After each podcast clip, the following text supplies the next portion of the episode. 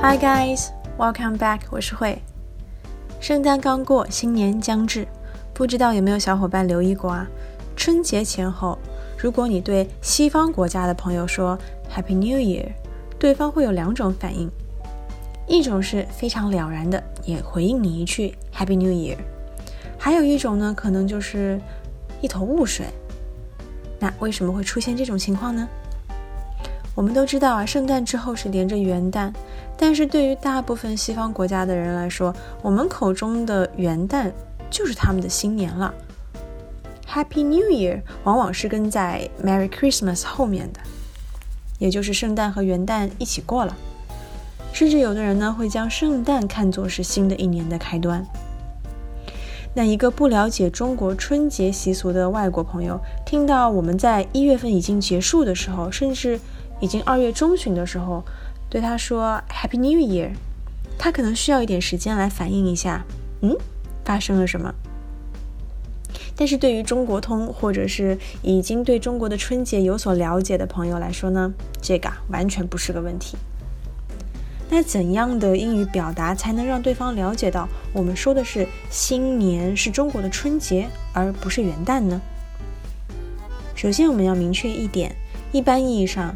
New Year 的开端在国际上指的就是每年公历的一月一日，这没什么争议吧？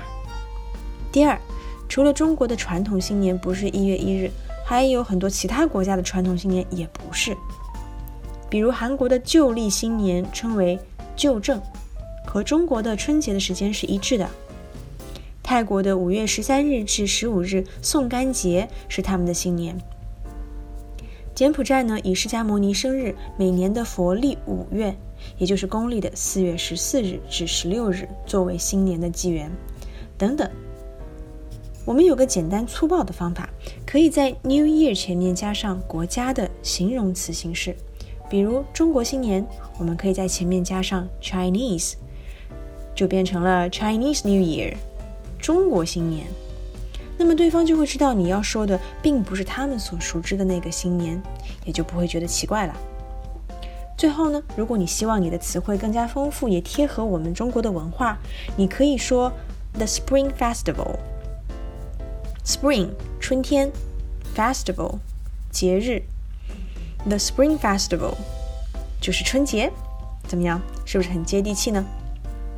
一般来说啊，在你不清楚对方对中国文化了解的程度有多少，可以直接说 Chinese New Year，这样能保证对方一定能听得懂。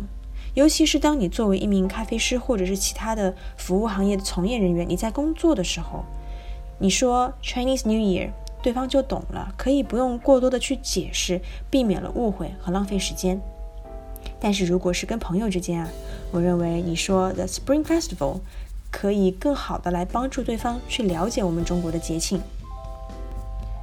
What is the Spring Festival？春节是什么？The Spring Festival means Chinese New Year。春节就是中国新年。好了，今天我们就聊到这儿，下期见，拜。